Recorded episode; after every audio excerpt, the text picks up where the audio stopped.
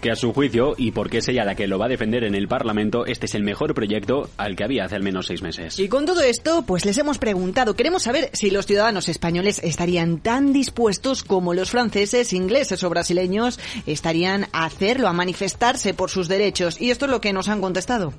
Quizás como último recurso sí, pero la negociación previa debería ser eh, la solución más correcta. No, no iría a la huelga sanitaria. Si es otro tipo de huelga, sí, sí me apuntaría. ¿Hace faltará mi trabajo para que ellos en mejores condiciones? Y si iría a una huelga, pues sí, sí que iría a una huelga para protestar o para reclamar mi derecho. Respuestas que contrastan en la calle con lo que señalan los datos, porque según la última encuesta social europea, la que se realiza a nivel internacional cada dos años, España, Selena, es el país europeo que más protestamos, que más se manifiesta. Así es, Javier, porque si de media un 7,5% de los europeos sale a las calles en protesta por sus derechos, en España son hasta el 19% los ciudadanos que lo hacen.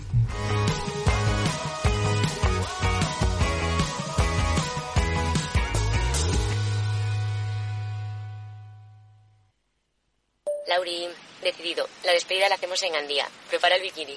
Lauri, que en Gandía vive el ex de Jessie. Que nos vamos a Málaga. Lauri, que no.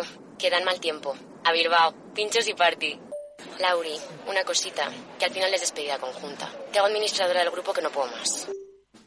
En Renfe tenemos más de 1500 destinos para que siempre puedas llegar a donde quieras llegar. Nadie te da más. No todos los trenes son como Renfe. Renfe, tu tren.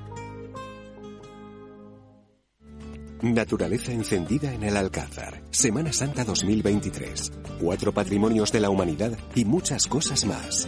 ¿Quieres conocer todas las novedades y oferta turística de Córdoba para 2023? Te esperamos del 18 al 22 de enero en el stand de Córdoba en Fitur. Córdoba es más. Mensaje del Intur. En Arquia Banca nuestros clientes son lo primero, por eso les ofrecemos soluciones de inversión personalizadas y adaptadas a su perfil de riesgo. Nuestro método, diseñamos una estrategia a largo plazo, combinando fondos consolidados y diversificados tras realizar un exhaustivo análisis de los mercados y las tendencias globales. Arquia Banca, cuidamos de su patrimonio como si fuese nuestro. Puede consultar los folletos informativos y los documentos con los datos fundamentales del inversor en los registros públicos oficiales de la CNMV, así como en www.arquia.es y oficinas de Arquia Banca. En la era de la realidad virtual y teletrabajo, las empresas utilizan cada vez más los servicios en la nube e Internet se convierte en la nueva red corporativa. Pero la nube no siempre es un entorno muy seguro. Zscaler, con su nuevo y radical modelo Zero Trust, asegura usuarios y cargas de trabajo tanto de aplicaciones públicas como privadas. Descubra más en zscaler.es. En Darwinex hay más de 100 millones de euros buscando traders con talento. Ya hemos pagado más de 4 millones en comisiones de éxito. Si te tomas el trading en serio, únete a Darwinex. Capital en riesgo. Datos actualizados el 16 de septiembre de 2022. ¿Nuevo invirtiendo en bolsa o ya eres todo un experto? Lo mejor en cualquier caso es hacerlo con XTB, tu broker. Compra acciones y ETFs de cualquier mercado y sin comisiones hasta 100.000 euros al mes. Accede además a la mejor formación en español. Entra en xtb.com, la inversión pensada para todos. A partir de 100.000 euros al mes, comisión del 0,2%, mínimo 10 euros. Invertir implica riesgos. ¿Te atreves a coger las riendas de tus inversiones? Caser Asesores Financieros te ofrece la oportunidad de unirte a un grupo de profesionales independientes. Tendrás a tu alcance todas las herramientas necesarias para disfrutar de un asesoramiento diferencial, con el respaldo de una de las aseguradoras líderes en el mercado. Caser Asesores Financieros, seguros de tu inversión. Contacta con nosotros en info arroba caserasesoresfinancieros.es o en el 91 762 3442. Mercado Abierto con Rocío Arbiza.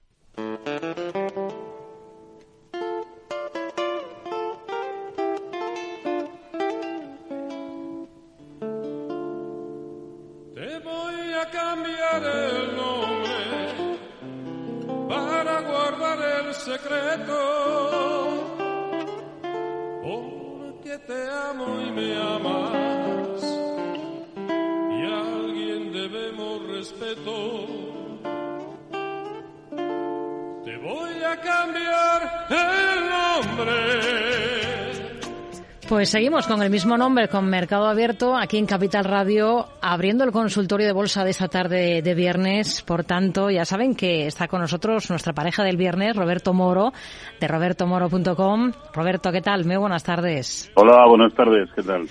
Y Jorge del Canto, director de inversiones de Merisa Patrimonio. ¿Qué tal, Jorge? Muy buenas tardes. Muy buenas tardes. Bienvenidos ambos y feliz año. No sé si el día 13 se permite felicitar, pero como no hemos hablado antes, no ha habido viernes hábiles en este mes de enero, no habíamos hablado hasta ahora. Espero que haya, haya comenzado bien el ejercicio. No, y en viernes 13 más vale felicitar que otra cosa. bueno, no empecemos, no empecemos, no vaya a ser. Eh, al menos para las bolsas ha empezado muy bien el año, ¿no? Sobre todo aquí en Europa han empezado de, de, fábula y además a mí Europa, y, lo tengo que reconocer, me tiene eh, totalmente sorprendido porque no, no esperaba este comportamiento. Eh, máxime como cuando además las sensaciones que, que calan entre los inversores últimamente es que es en la economía estadounidense en la, en la que se, empieza, se está empezando a difundir la sensación de de un aterrizaje suave, ¿no? Pero aquí lo último que hemos conocido de las autoridades políticas y seguimos conociendo de las autoridades eh, económicas, monetarias y políticas es que van a seguir siendo muy agresivos eh, con las subidas de tipos de, interés y sin embargo eso no amilana en absoluto a unas bolsas europeas que además ahora mismo son alcistas. O sea, antes eh, hablábamos, no, no, es que están rebotando con una fuerza inusitada, eh, pero todo se enmarca dentro de un rebote. Yo creo que, que eso ya, pues casi casi hay que, eh, a poco que suban un pelín más, hay que olvidarnos de eso. Ahora mismo ya están en terreno de neutralidad en el medio y largo plazo. Es decir, ya no podemos hablar de un DAX o un Eurostox o un CAC 40 eh, que estén corrigiendo en su mayor proporcionalidad y con una fortaleza increíble a toda la caída desde los máximos históricos, bueno, desde el Eurostock no eran históricos, pero de principios del, del año pasado. No, no, es que ya lo han sobrepasado, han roto directrices eh, bajistas importantísimas y prácticamente todas las resistencias, hasta el punto de que ahora mismo, a mí lo, lo, o sea, si alguien me lo dice hace un mes, evidentemente le habría dicho que no me parecía en absoluto pero que ahora me dicen que esto se va otra vez a máximos históricos, me lo creo. No digo que vaya a suceder, pero me lo creo. Por contra, en Estados Unidos seguimos prácticamente igual. Eh, las velas semanales que nos dejan los índices europeos son eminentemente alcistas, las de los americanos son, bueno, ligeramente alcistas, pero tienen un margen precisamente por eso para subir eh, increíble. Si esto le da por seguir subiendo, eh, pues sí, habrá que apostar por el mercado americano en detrimento de unos europeos que, a ver, eh, yo creo que hay que estar en todos, pero eh, en algún momento los europeos se, tendrán que tomar un relax. No, no, no lo entiendo, ¿no? Hmm. debemos pensar que ahora mismo lo que llevamos de, año, que son siete jornadas o algo así, el, el IBEX sube un 8%, el Mister italiano un 8,75%, casi un ocho y medio del CAC 40 y el DAX un 8,35 y un nueve y medio ole el, el Eurostox. Así que eh, casi casi por lógica, por inercia, por aplastamiento, creo que, que alguna corrección debe, deberíamos eh, tener en los mercados europeos, ¿no? Pero hay algo mucho más evidente y es que contra la realidad no hay que darse de cabeza. Y la realidad es que hoy por hoy los mercados europeos son alcistas y no, yo no creo que, que eso, eso a, mi, a mi entender admite ya poca discusión. Hmm. Vamos a ver qué es lo que opina mm, Jorge de este tema, hasta qué punto está o no sorprendido Jorge. ¿Cómo lo ve? Bueno, ya después de tantos años, pocas cosas te pueden sorprender, ¿no? El que las, los los precios, las cotizaciones de, de los mercados de renta variable en, reflejado en los índices, ¿vale? Porque luego el índice hay que entenderlo como lo que es, ¿no? Una, una mezcla de, de, muchas acciones, unas que suben, otras que bajan, y va dando como resultado pues una, una variación media que es la que reflejan los índices. Es decir, nos podemos encontrar cosas entre los índices que van a la baja y estas alza. Pero el reflejo de, del mercado, que la vemos en los índices, pues no deja de, de ser de nuevo esa diferencia que hay entre la economía financiera, la que estamos viendo reflejada en los índices, y la realidad económica que vivimos eh, en las áreas geográficas en las que nos movemos, Europa, Estados Unidos, etcétera. Eh, las cosas no han cambiado. Es decir, eh, seguimos teniendo una previsión de recesión clara para Europa y también para Estados Unidos a lo largo de este año, con unos tipos de interés que van a seguir siendo, eh, que van a seguir subiendo. Otra cosa es que suban a un menor ritmo, con una inflación alta, muy alta para lo que son los niveles objetivos de los bancos centrales europeos y que eso además determina no solo la política monetaria y el endurecimiento de las condiciones que le ponen los bancos centrales a las entidades y por lo tanto se trasladan después al resto del, del crédito, sino también pues a créditos de andar por casa, ¿no? A los créditos para para comprar hipotecas, etcétera. Un detalle, simplemente la inflación subyacente que esperamos, esperemos que en Europa no haya seguido el camino de la española, que en España ha seguido subiendo esa inflación subyacente. Y lo digo porque si alguien repasa qué le ha pasado al Euribor en toda su historia, eh, pues observará que siempre el pico del Euribor ha llegado a superar el pico de la inflación subyacente. Ahí lo dejo. En Europa en estos momentos el último dato publicado es del 5,3% y se espera que, que acabe reduciéndose, perdón, del 5,2 y se espera que ya esté en diciembre se haya visto un punto de inflación esa, infla, esa inflación subyacente. Esto quiere decir que a nadie le debe extrañar si, por ejemplo, el Euribor en un momento dado acaba poniéndose en niveles del 5%. No nada. Se ha vivido muchas épocas y muchas etapas de, de nuestra vida con tipos muy superiores a ese incluso. Y no pasa absolutamente nada. Lo que sí es que resta capacidad de consumo. Y si no hay consumo, es difícil que haya crecimiento. Y si no hay crecimiento, pues es difícil que las valoraciones que estamos viendo ahora en las bolsas se mantengan. A mi modo de ver, no han cambiado las cosas. Y no han cambiado las cosas en todos los índices. El único que, digamos, que a mi modo de ver tiene cierta lógica que continúe con, con las alzas y que incluso haya superado eh, los máximos o haya tocado los máximos que alcanzó en 2022 es el IBEX 35 por su composición. Es una composición ajena a las empresas de crecimiento, muy afectadas en un entorno de alta inflación con altos tipos de, interés y eh, muy centrada en banca, a la que le favorece precisamente esa situación mientras no haya una recesión muy importante que eso sí que también les acabaría afectando. Y, y por otra parte, pues eh, digamos que, que, tiene una composición adecuada para seguir subiendo. Eh, es el índice que ahora mismo está marcando niveles o que ya ha llegado a tocar los máximos de 2022 antes de la caída y lo que sí podemos decir, aquellas dudas que teníamos en diciembre de si aquella reacción que ya veíamos a ese eh, que, final, que puso fin a ese impulso alcista entre octubre y diciembre, hmm. decíamos no sabemos si va a ser una recesión o una continuidad a la baja. De momento se ha quedado en recesión, pero cuidado, los dos índices norteamericanos siguen teniendo una estructura de máximos decrecientes y eso puede acabar determinando el rumbo de los demás. Yo no estaría muy tranquilo con las posiciones, con una carga de exposición alcista eh, importante en este momento.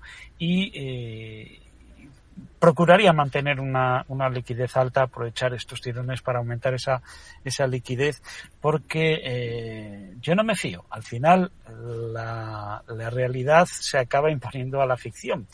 Y, y, al final las cosas van al sitio al que tienen que ir. Y, si finalmente la situación económica no mejora muchísimo, tendrá que ser las cotizaciones los que se acerquen a la situación económica y por lo tanto vamos a ver, yo creo que un periodo de nuevas caídas, a saber cuándo, claro. Hmm. Venga, vamos si les parece de momento ir respondiendo dudas que tienen a día de hoy algunos de nuestros oyentes ya saben que pueden participar, por ejemplo, escribiendo a oyentes@capitalradio.es, llamando al 91 283 3333 o dejando notas de audio a través de WhatsApp en el 687 600. Vamos a, a comenzar precisamente con un audio, con este. Buenas tardes y enhorabuena por el programa. A ver si me pueden analizar Sartorius en el mercado alemán con el ticker SRT 3. Muchas gracias. John desde Alicante. Bueno, pues John, de Alicante, que nos da el ticker además del valor alemán mm, que quiere que le analicemos. Sartorio, sería para Roberto. Bueno, ¿Cómo, está? Eh, pues atacando resistencias intermedias eh, muy importantes, ¿no? En el entorno de 420 tiene tiene una resistencia importante y por otro lado debemos pensar que los máximos prácticamente desde febrero marzo del año pasado lo son en la zona de 450 en precios de cierre, ¿no? Por lo tanto, aquí depende mucho de por qué haya planteado la pregunta. Si ya tiene tomadas posiciones y vemos que se acerca a 420 y empieza a renquear, pues a lo mejor es momento de deshacer de, de deshacerlas. Pero si es para tomarlas, pues yo no lo haría. No lo haría por el escaso recorrido que tiene estas zonas de resistencia eh, muy importantes. Y también un poco, evidentemente, por gran parte de todo lo que ha dicho Jorge, ¿no? eh, a lo mejor estamos llegando tarde ya a, todo este rebotón, porque no cabe calificarlo de otra manera, Mm. y, y a lo mejor, bueno, pues hay que estar un poquito vigilante del mercado, pero nada nos obliga a estar permanentemente invertidos, ¿no? Por lo tanto, bueno, eh, si en algunos probablemente sí merezca la pena, y hablo exclusivamente por criterios técnicos, en muchos títulos ahora mismo en el mercado español, europeo y americano, que simplemente por aspecto técnico mere- pueden merecer la pena para, para comprar o para permanecer, pues hay algunos que a mí no me lo parece y este es uno de ellos. Creo que es uno de los títulos de los que hay que estar pues más o menos fuera, a poco que si ya tiene tomadas posiciones, a poco que tenga una o dos jornadas consecutivas de caída, yo cerraría posiciones. Hmm. Vamos con un correo electrónico. Es Carlos de Málaga que nos pregunta por tres compañías. Eh, lo que quiere saber es dónde, ponde- dónde podría entrar, dónde podría incorporarse, en qué niveles y con qué posibles objetivos, también con su correspondiente stop. En tres acciones que le llaman la atención, nos dice. O sea, no las tiene, pero sí que tiene intención de entrar. Los tres valores, IAG, y dos compañías alemanas, dice la, la alemana TUI y también Adidas. Lo que quiere es incorporarse. IAG para Jorge.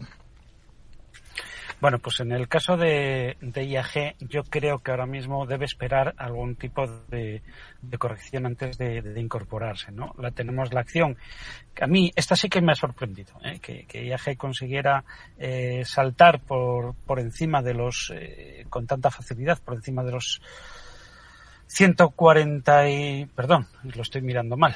Eh, perdonadme un segundito, que lo estaba mirando en, en el mercado en el mercado eh, británico y no en el español. Que consiguiera superar con tanta facilidad los unos, unos 60 me ha sorprendido. Y que se haya colocado por encima de unos 72 sin ningún descanso también.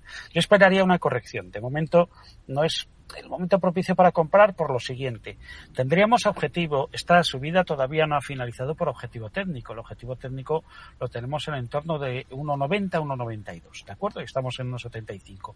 Pero para ese recorrido, el stop lo tendríamos en el último mínimo relevante que podemos eh, obtener claramente, ¿no? Esos son los 1,39. Incluso lo podríamos forzar si quisiéramos, oye, pues venga, esos 1,59, 1,60 que fueron la anterior resistencia, vamos a descontar un par de céntimos para dar por perdido lo que debe ser un soporte, estaríamos con stop en 1,57.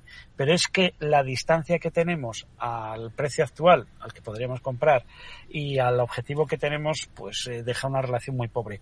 Eh, para entrar en IAG, yo esperaría a que haya algún tipo de recorte, una reacción, no sé hasta dónde puede llegar, pero desde luego mm, tendría que caer por debajo de unos 60 para que a mí me empezara a resultar atractivo y siempre esperaría a que hubiera algún tipo de fase lateral que finalmente se resolviese al alza. Sin esa condición yo no entraría en, en IAG. Hmm. Hablaba de otros dos valores, en este caso en el mercado alemán, TUI y también Adidas. Roberto, ¿tiene TUI en Alemania? Eh, no. No ¿qué, ¿Qué ticker tiene? Eh, a mí me parece T-U-I-G-N. Pero si le parece, vamos con Adidas y le damos tiempo a Jorge que localice TUI. Pues casi mejor. si Venga, me pues Adidas Lo tam- digo por no perder tiempo, aunque ya lo estaba eh, localizando. Pero bueno, vamos, eh, voy con, eh, con Adidas. No te importa, Jorge, ¿no? No, no, en absoluto. Era para Pues- incorporarse también. Sí, a ver, está. Eh, pensemos que a mediados del mes de octubre, eh, no, a comienzos de noviembre estaba en 94.40 y lo tenemos en 146.50. ¿eh?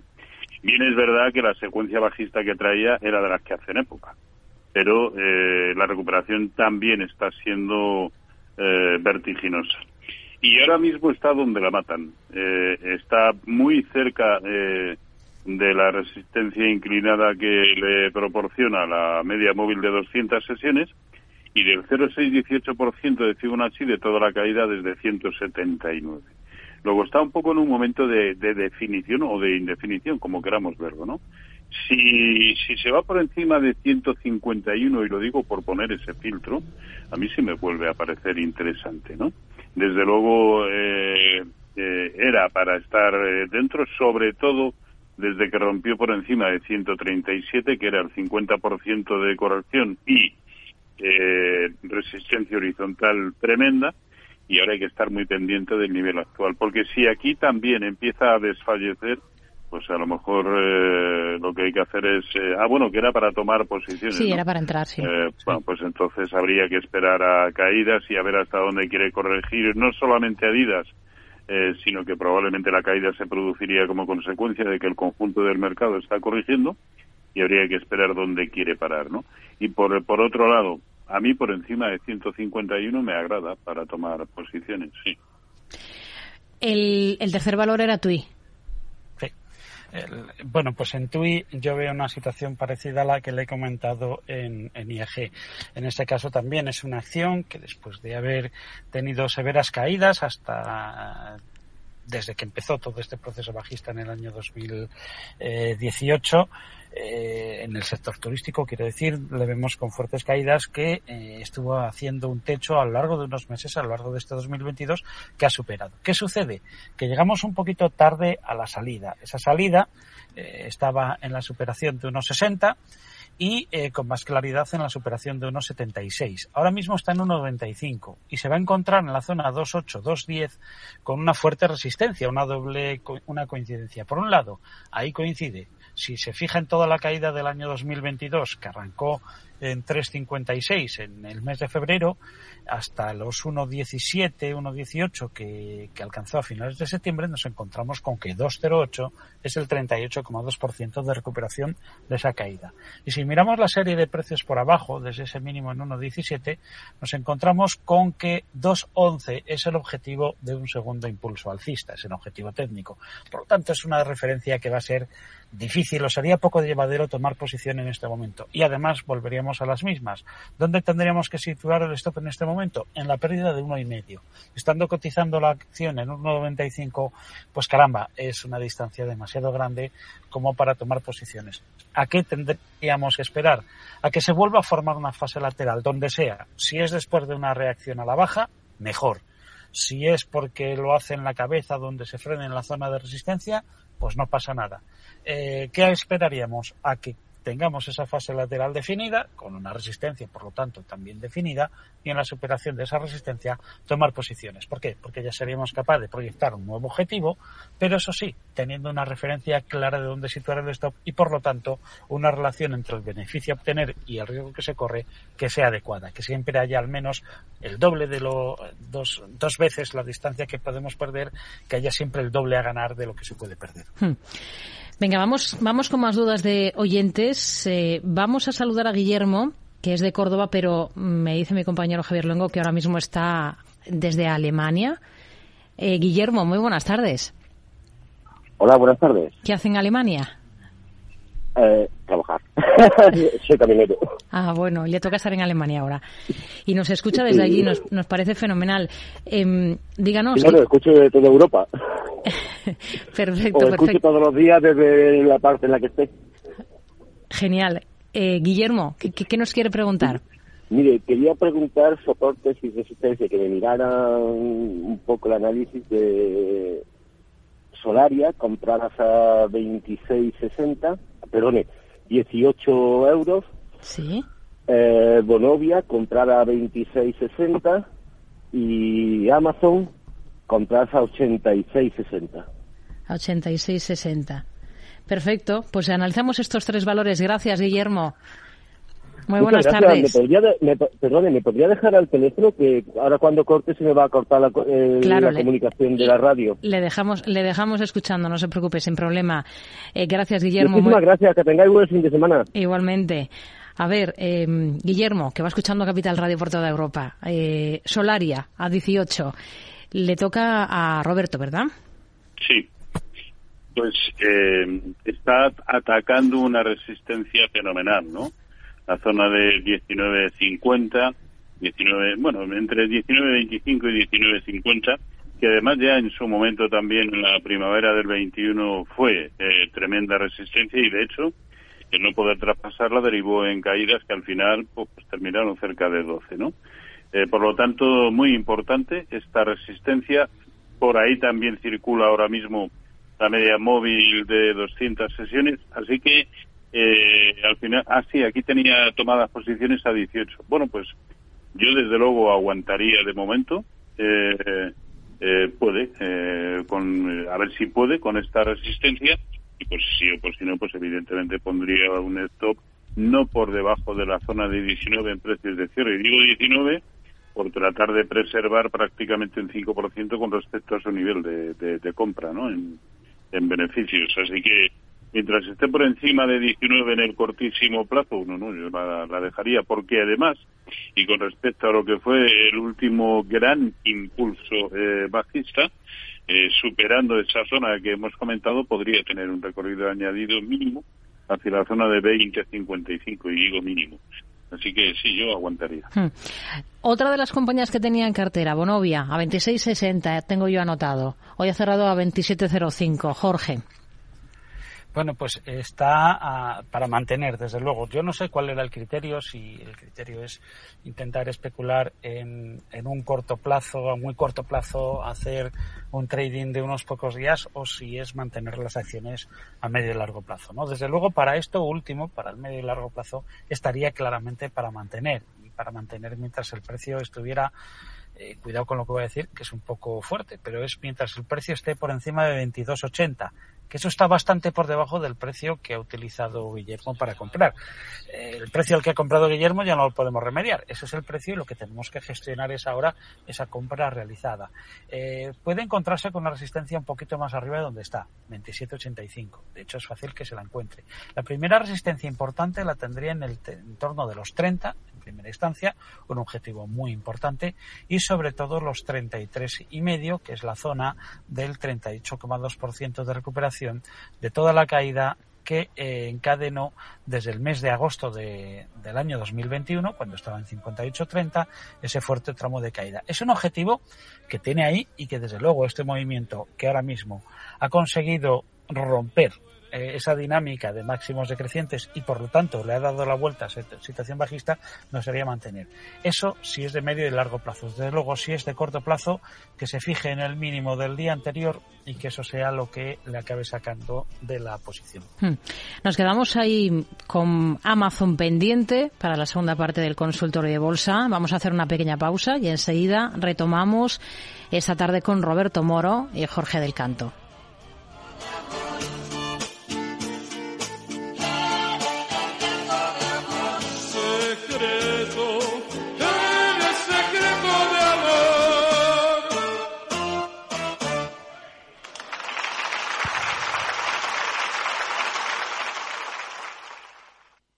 En Hipercor y el supermercado El Corte Inglés siempre tienes ofertas increíbles. Además, un 50% en la segunda unidad en muchos productos. Como en el litro de aceite de oliva virgen extra Coosur, hojiblanca, arbequina o picual. Comprando dos, el segundo litro sale a solo 3,82 euros. Combínalos como quieras. En Hipercor y en el supermercado El Corte Inglés. En tienda web y app. Precios válidos en Península y Baleares.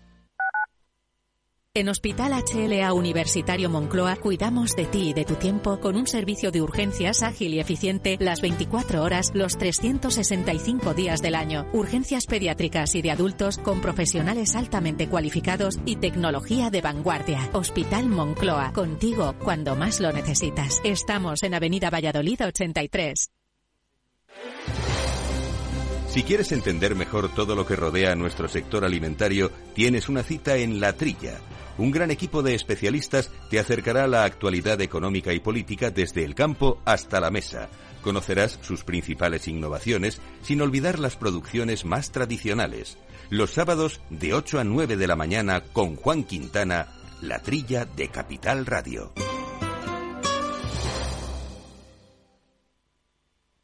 Capital Radio, la genuina radio económica.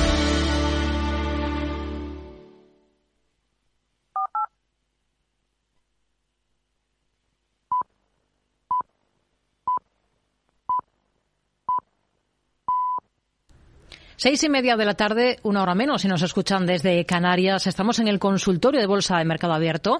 Esta tarde con Jorge del Canto y Roberto Moro. Enseguida continuamos con el análisis de más valores, de más gráficos de compañías, pero antes, agenda de cara a la próxima sesión, la de lunes. Javier Luengo. ¿Qué tal, Rocío? Pues si te parece, vamos a abrir capítulo a la próxima semana, lunes 16 de enero, que amanecerá sin la negociación bursátil de la principal plaza del planeta, Wall Street, estará cerrado celebrando el día de Martin Luther King. Mientras tanto, referencias en el resto del mundo, si habrá alguna, por ejemplo en Asia, precios de la vivienda para China y aquí en Europa, balance presupuestario de Francia junto al índice de precios al por mayor en Alemania. Economía locomotora europea que también dará a conocer los números del ZEW de confianza del inversor para enero y reunión arranca a las 11 de la mañana, reunión del Eurogrupo, los ministros de Economía y Finanzas de los diferentes socios que compartimos la divisa única que con la entrada de Croacia el pasado 1 de enero ya somos 20. En resultados, en renta fija, primero, subasta de deuda gala a 6, 3 y 12 meses y en resultados ahora sí en renta variable los números de algunas compañías a los que habrá que estar atentos aquí en Europa, como pueden ser en Francia Catana Group o Acrol en el caso de la Bolsa de Valores de Londres. ¿Quieres saber cómo van a tributar dividendos, acciones, bonos, fondos, seguros y planes de pensiones? Este sábado con el periódico Expansión Guía Fiscal del Ahorro. Conozca cómo van a tributar los distintos productos de inversión. Diseñe su propia estrategia para rentabilizar sus ahorros y pagar menos a Hacienda, con ejemplos prácticos. Este sábado acuda a su kiosco a por la Guía Fiscal del Ahorro gratis con el periódico Expansión. Mercado Abierto con Rocío Arbiza.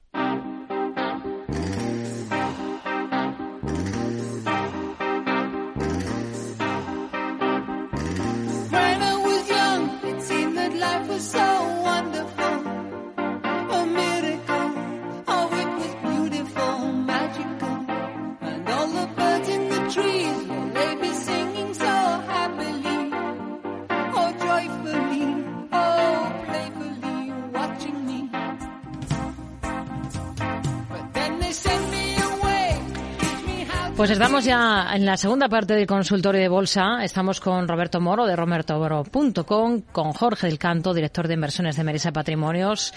Con algunos valores pendientes teníamos a Amazon ahí eh, en el punto de mira para analizar. El oyente anterior, Guillermo, nos decía que él tenía compradas acciones de la compañía, que las tenía a 86,60 Em, ¿Qué le podemos decir de, de Amazon, Roberto? Bueno, eh, brotes verdes, ¿no? Eh, porque hasta hace bien poquito era uno de los que peor pinta tenía, con, con diferencia, y sin embargo en poquitas jornadas han sido capaz de revertir, eh, al menos momentáneamente, esa situación, ¿no? primero hay que ver dónde ha rebotado, después de una secuencia que, pues, en, octubre de este mismo año estaba lo tenía cotizando en la zona de 190 y hace nada lo teníamos en 81. Hace nada me refiero a siete días, ¿eh? eh por lo tanto, eso parece que, y, ojo, porque esos mínimos donde ha rebotado son los mínimos de marzo de 2020, es decir, cuando absolutamente todos los mercados comenzaron a recuperar después de la pandemia, ¿no? No después de la pandemia, sino de los efectos de la pandemia en la bolsa. Hmm. Eh, y, desde ahí está rebotando hasta el punto de que la secuencia tan nefasta que traía de máximos y mínimos relativos decrecientes desde el último impulso bajista en 145-85, bueno, pues eso ya lo ha quebrado. por eso digo que brotes, eh, brotes verdes, ¿no? Ahora, teniendo las compradas a 86, estamos hablando de un 11, un 12% de, de beneficio, pues yo creo que lo que procede eh, dada la indefinición actual de los mercados, sobre todo de los tecnológicos, pues lo mejor yo creo que es establecer un stop no por debajo del origen, eh, vamos, de la apertura de, eh, de, hoy, muy próxima al precio de cierre del, del miércoles. Estoy hablando de la zona de 93.50. Esto, que parece poca cosa, al final es un 3%, un 3,5% por debajo del nivel actual, con lo cual me parece un buen sitio en el que establecer el stop. Mm, porque no hay todavía argumentos ni mucho menos eh, sólidos eh, para decir que sea que, que la situación bajista se ha revertido, no, no, todavía no, no existen esos argumentos. Así que lo primero, vamos a tratar de proteger los beneficios. Que continúa para arriba, pues seguimos dando palmas con las orejas, pero vamos a protegernos. Hmm. Em, ¿Qué les parece si nos vamos a, la bolsa holandesa? Allí vamos a encontrar el valor que nos plantea un oyente Jordi, que nos escribe y, bueno, le doy el ticker si quiere para, para ir localizando rápido el gráfico. Jorge, es P de Pamplona, H de Huelva, A de Albacete, R de Roma, M de Madrid, Farm. Y la compañía es eh, Farming. Eso eh, cotiza en la bolsa holandesa, como digo, y nos dice Jordi que parece que está rompiendo una formación triangular al alza. Él las tiene compradas a 1,14 euros. Quiere saber si está de acuerdo con esto que piensa sobre la compañía y, bueno, qué le parece esa posición que tiene abierta a 1,14 en esta, en esta compañía holandesa. Bueno, pues la posición está abierta y ahora vamos a ver lo que sucede porque efectivamente se enfrenta con una resistencia, una frase lateral en la que tanto la resistencia eh, que está batida hacia abajo como el soporte que está batido al alza no ha terminado de definirse, se podría definir. Efectivamente, si unimos el máximo en 1.28 del 14 de septiembre con el máximo en 1.25 del 1 de diciembre, nos encontraríamos con que en esta zona 1.24, 1.23 está intentando superar esa, esa resistencia batida a la baja. Si lo supera, pues que tendríamos la proyección de un nuevo tramo, un nuevo tramo que hiciera réplica del movimiento que tenemos alcista entre el principios del mes de junio a agosto de, del año pasado, agosto del 2022, y tendríamos un objetivo de subida a 1,56, incluso por encima de los máximos que encontramos en diciembre del año 2020.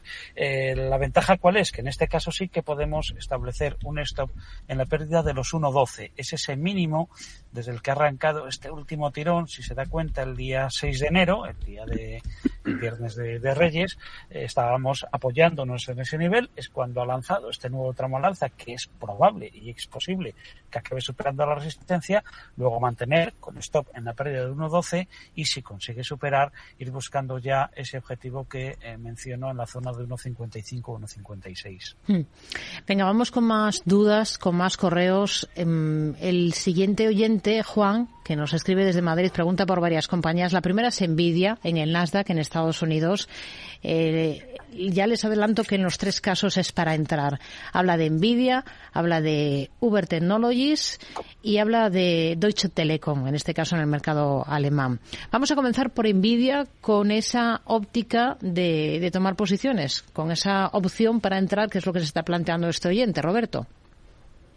Pues está como tantos otros dentro del sector a medio camino. Bueno, de hecho, este está totalmente equidistante de la fuerte resistencia eh, que supuso el origen de la última caída en 187,30 eh, y también a medio camino, ya digo, del soportazo que ha establecido en 140, ¿no? Y además ahora atacando eh, atacando la media móvil de 200 sesiones, como es el caso de muchos eh, títulos, sobre todo dentro del, eh, del sector de, semiconductores, eh, o bueno, del índice de semiconductores de Filadelfia.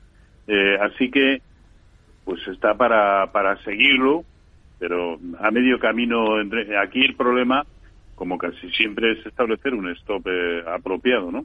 porque cuando el soporte relevante está en 140 y la resistencia relevante en 187, ¿qué abres? ¿Largos, cortos? ¿Con qué criterio? ¿Dónde situar convenientemente un stop apropiado? Yo creo que está para seguirlo, para, pero, pero para poco más. Hmm. Hablaba de Uber Technologies. ¿Cómo está la situación para incorporarse ahora en este valor, Jorge? En este momento complicada y además presiento que va a seguir complicada por lo siguiente. Tenemos una fase lateral de un intervalo demasiado, demasiado amplio. 31 y medio, 32 dólares como, como resistencia, más prácticamente horizontal en 31,9. Eh, tenemos una resistencia que se ha repetido en octubre, en noviembre en dos ocasiones y ahora la hemos eh, vuelto a repetir precisamente esta semana, hace, hace dos días, y desde la que se ha girado bruscamente. Y el suelo lo tenemos tenemos en 23.70, con lo cual es demasiado, demasiado intervalo como, como se aprecia. ¿Qué pasa? Que si supera hacia arriba, al superar 32, eh, pues nos encontramos con que se encuentra con una resistencia muy fuerte en la zona 35-80-36, que ya fue lo que frenó los precios en la recuperación de septiembre. ¿Por qué? Porque eso supone el 38, es la referencia del primer nivel de recuperación por Fibonacci de la caída sufrida desde los máximos en 61 y medio de abril del 2021 hasta esos 19,80 que marcó en junio del, del año pasado. Y claro, es una referencia muy, muy dificultosa. Luego, tomar posiciones porque supera los 32 nos dejaría una situación peligrosa en caso de que esa eh, ruptura sea falsa y se frene de nuevo en 35,80. Eh, ahora mismo, yo creo que, tendríamos, no veo claro tomar posiciones, no sabría marcar un precio para tomar posiciones en esta acción, salvo que volviera a caer, nos hiciera una fase lateral en la zona de soporte, en el entorno de los 24, 25 dólares, y ahí en la ruptura comprar. Pero comprar rompiendo la resistencia de la fase lateral, eh, a mí me resultaría complicado gestionar ese riesgo después en la cartera. Hmm. ¿Y Deutsche Telekom, bolsa alemana, Roberto? Pues me alegra que me haga esta pregunta. A ver, ¿por qué? Es, de los que a mí, bueno, es eh, hacía tiempo que, que nada, digamos, eh, me provocaba eh, este entusiasmo, sobre todo si sale bien, evidentemente. ¿no? Es que hay que hay que ver el, el nivel que está rompiendo. Es la zona de 19.75, niveles que no se veían desde 2001. Y este además es el típico ejemplo que en, que, por ejemplo, en los cursos suelo poner cada vez que, que escucho esa afirmación, no, no, es que en la bolsa siempre se acaba ganando dinero. ¿no? Eh, este título en su momento, en el año 2000, valía 100. 22 años después, y eso que lleva subiendo pues prácticamente desde 2013, está en 20, 20, 35. Así que eso de que a largo plazo siempre se gana dinero, puede que sea eh, cierto en los índices y sabemos que tienen eh, trampa eh, y aún así tienes que permanecer eh, mucho, ¿no? y nadie suele hacerlo en, en, índices, ¿no? Pero hablando de títulos en concreto, siempre suelo ponerlo como ejemplo. Pues bien, está superando niveles de resistencia tan formidables que es que además solo de pensar en el recorrido previsible, tenemos que pensar que dado el nivel de cotización que llegó a tener, pues eso, en el año 2000, eh, el primer nivel de corrección proporcional a toda la caída lo tiene en la zona de eh, 42. No digo que vaya a conseguirlo, ¿no? Pero simplemente con esa perspectiva, fíjese que ya sabe que mi horizonte de inversión no es en absoluto de, largo plazo y lo he comentado siempre. Si alguien me dijera, oiga, ¿se atrevería usted con Bueno, pues yo creo que poco nos vamos a equivocar entrando en un título eh, como este. Y aquí, al fin y al cabo, eh, y como siempre es preceptivo, eh, establecer, porque a mí me parece, ya digo, que una inmejorable opción en el momento actual, bueno, tenemos, claro, ligeramente por debajo de 19.75, vamos a poner 19.50, bueno, pues ha salido mal, pues mala suerte. Pero porque el mercado es así y porque esto no es la panacea universal, ¿no? Con ser la herramienta que a mi entender mejor funciona, el análisis técnico, pero cosas suceden máxime cuando estamos o tenemos a un DAX donde lo tenemos y a unos índices europeos o un Dow Jones donde lo tenemos, ¿no? Que, que, tanto Jorge como yo seguimos opinando, bueno, pues que probablemente estemos en una exuberancia irracional en, en determinados índices, ¿no? Con todo ello, eh, si ahora mismo me dicen tu mejor opción en el mercado, sí, Deutsche Telekom. Hmm, vaya, pues ya no puedo preguntarle luego al final por una por una idea interesante. Ah, se lo repito, me invento otra cosa y lo... luego le, le, preguntamos a Jorge por cuál sería eh, esa opción que ve más interesante ahora. Eh, Deutsche Telekom, que por cierto es un valor por el que nos pregunta la siguiente oyente. Tengo aquí un correo de, de María Jesús. Deutsche Telekom no lo vamos a mirar, pero sí tiene otros dos valores en cartera y eso sí que los vamos a analizar. Uno es Soltec, está comprada desde los 5 euros, nos dice, y también tiene acciones de ENCE, en este caso desde los 3. Vamos a echar un vistazo a estas dos compañías españolas. Vamos a comenzar por Soltec. Eh, Jorge. Bueno, pues eh, se enfrenta precisamente a una resistencia que tiene en 5.05 5.10 eh, y, bueno, pues podría superarla. Yo creo que de hecho la en esta ocasión la va a superar, pero después nos encontramos con otra muy próxima en los 5.25 y por último en los 5.73. Yo creo que es fácil que vaya a atacar ambas, que acabe superando los 5.10, que acabe superando los 5.25 y que acabe llegando a los 5.73, tal y como se está comportando este valor. Es decir, yo ahora mismo, ya que las tiene, ya que ha mantenido después de esa corrección que hizo hasta un poquito por encima de 4, yo creo que las debe mantener y fijarse en esa referencia en los 408 o en el 4 redondo, si prefiere la cifra, como nivel de referencia para ejecutar un stop, si es que eh, lo quiere ejecutar. En la pérdida de los cuatro, pues se podría ejecutar ese. Y lo digo porque si su intención es tener las acciones de forma que eh, componga una cartera pensando en largo plazo, yo no estaría muy preocupado por estas acciones de, de Soltec. Yo creo que lo peor ha pasado para, para este tipo de compañías y que por lo tanto, sin que ahora mismo tengan viento favorable, pero no lo tienen desfavorable y por lo tanto la corrección que sufrieron tan severa cuando estaban tremendamente sobrevaloradas, y aquí lo comentamos en más de una ocasión, eh, a principios del año 2021 y bueno, ya, ya desde finales del, del año 2020 ya estaban sobrevaloradas, pero esa sobrevaloración sí que se ha corregido notablemente y por lo tanto se podrían mantener estas acciones. ¿no? Yo creo que eh, planteamientos en los que pueden surgir fortísimas dificultades para continuar subiendo, valoraciones que podrían ser eh, ya pues, pues de cuidado y de pensarse las cosas con Soltec bajo las circunstancias actuales estarían en torno de los 7,80, 8 euros. Por lo tanto, yo sería partidario de mantener las acciones. Hmm. Nos hablaba de ENCE, también las tenía en cartera esta oyente, en concreto desde los 3 euros. Bueno, está un poco indefinido indefinido en el sentido de que lleva moviéndose, no voy a decir en lateral, pero con movimientos eh, similares, eh, pues prácticamente eh, desde mayo, junio del, del año pasado, ¿no?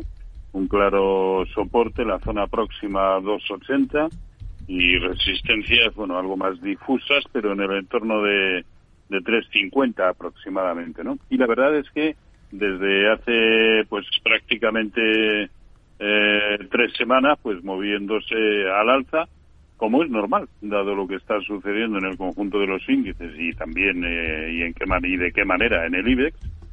Y pero ahora mismo se está enfrentando a lo que es el 0,382% de Fibonacci en la zona de 3,10 de lo que fue toda la caída desde 3,73. Por ahí, más o menos también en 3,14, eh, por ahí transita la media móvil de 200 sesiones. Es decir, en poco espacio de tiempo eh, tiene resistencias eh, importantes, son resistencias intermedias, eh, pero importantes. Y no está con la suficiente pujanza como para decir vamos a dormir sobre el título. Me parece muy bien que haya hecho la consulta porque comprada como está, era, era una oyente, ¿verdad?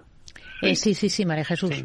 Sí, María Jesús. Pues comprada como está a 3 yo situaría el stop en lo que ya ha demostrado ser a corto plazo un soporte interesante en 2.95. Hmm. Mientras tanto, pues nada, que aguante. Hmm. Vamos con, con más cuestiones. Vamos, por ejemplo, con otra nota de audio de otro de nuestros oyentes que nos la ha dejado a través de WhatsApp. Vamos a escucharla. Buenas tardes, eh, soy Manolo Doviedo y quería ver si me analizaban eh, Urbas y Acuarel Media en el mercado continuo de España. Gracias. Felicidades por el programa. Vamos, vamos con Urbas, si le parece, eh, Jorge, y ahora buscamos la otra compañía por la que nos preguntaba del mercado continuo. Bueno, pues Urbas es bajista, desde luego, y, además es un, una acción bajista que además está cotizando en, céntimo y en milésima de, de, euro. Esto lo digo porque son compañías que saltar de céntimo pues supone un fuerte eh, un fuerte impulso en términos de rentabilidad, pues que además tienen muy baja liquidez y, por lo tanto es difícil llevar posiciones a corto plazo en este tipo de, acciones.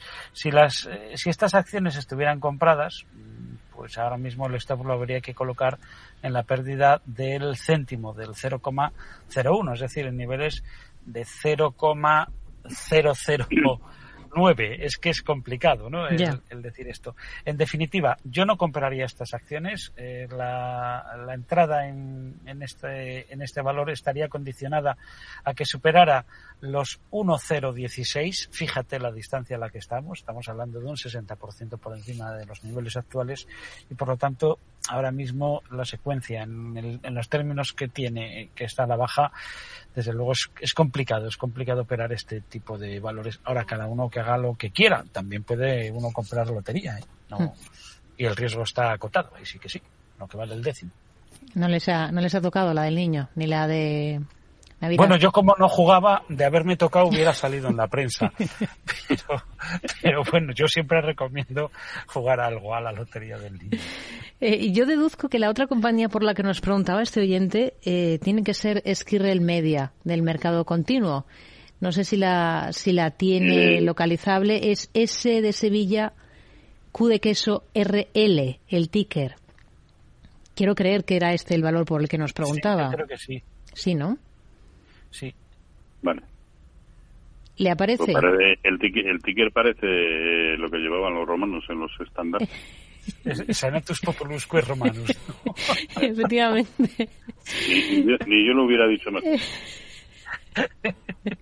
Eh, pues, a ver, la verdad es que este título, bueno, que, le voy a decir a él que no sepa, seguramente, ¿no?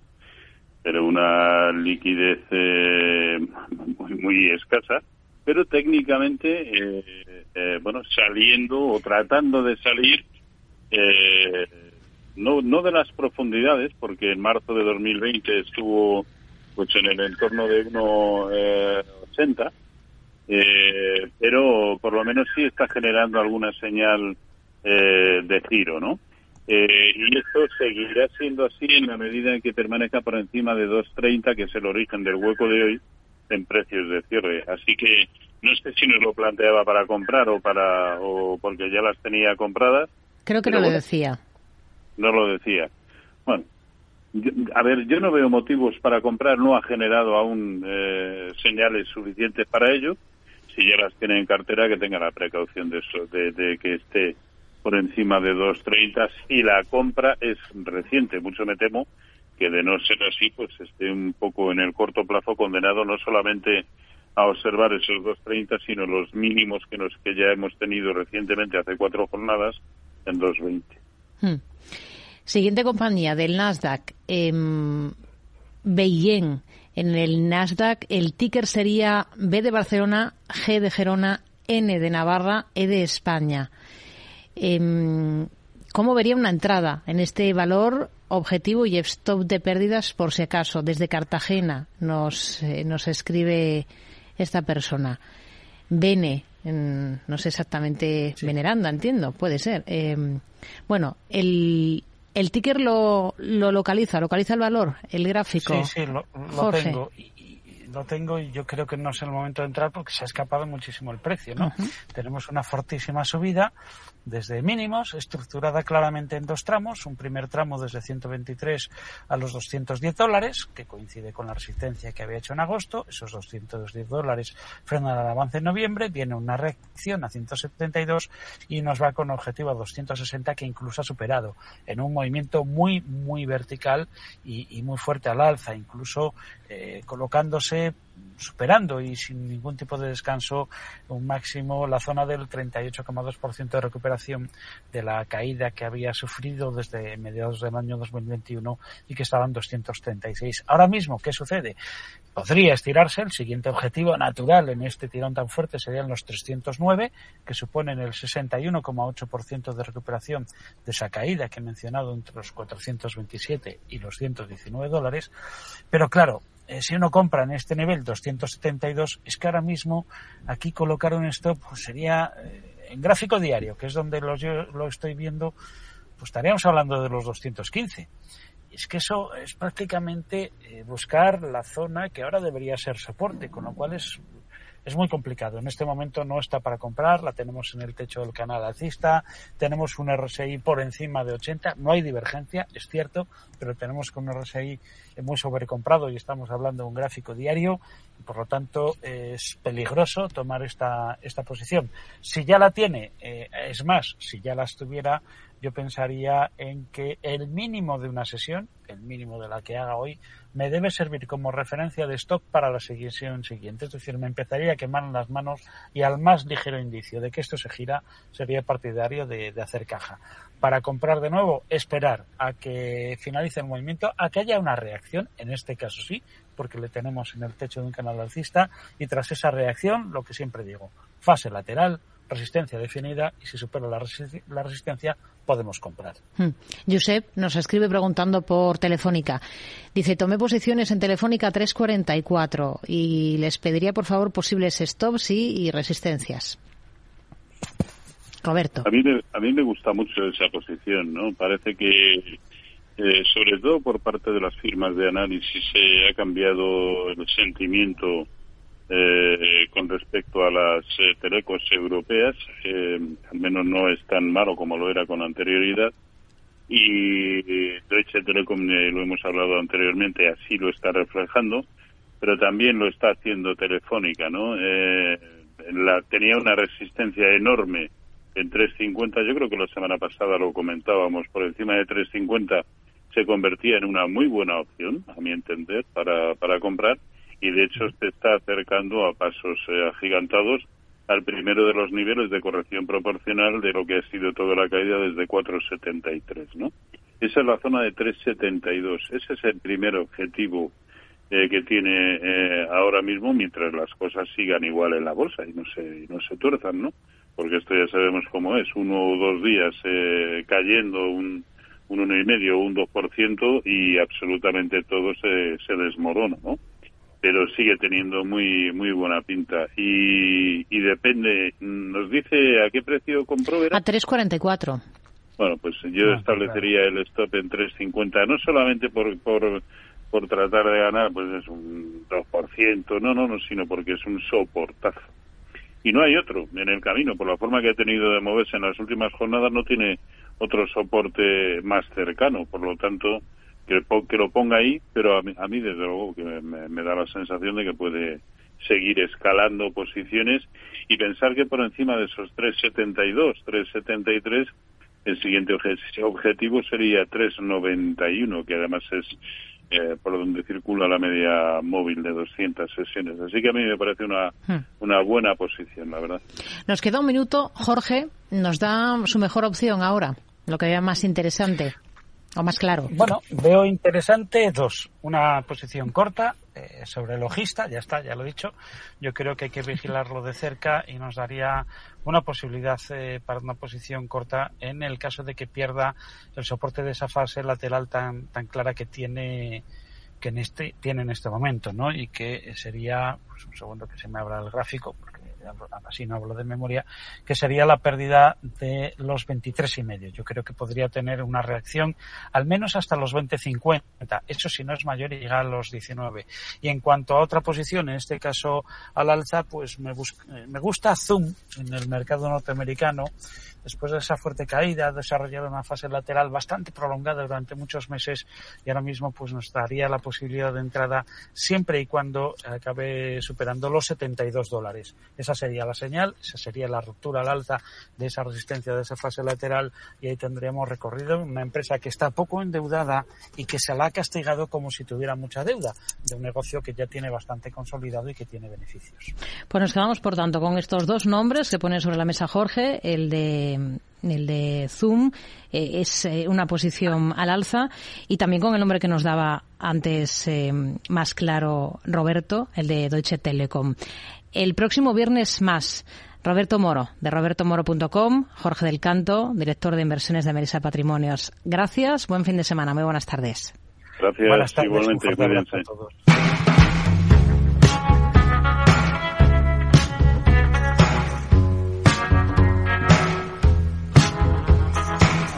Terminamos, es todo por el momento. El próximo lunes envolvemos todo el equipo de Mercado Abierto aquí a la sintonía de Capital Radio. Ahora, después de las noticias, se quedan con Enfoque Global con Javier Luengo. Gracias, buen fin de semana, muy buenas tardes.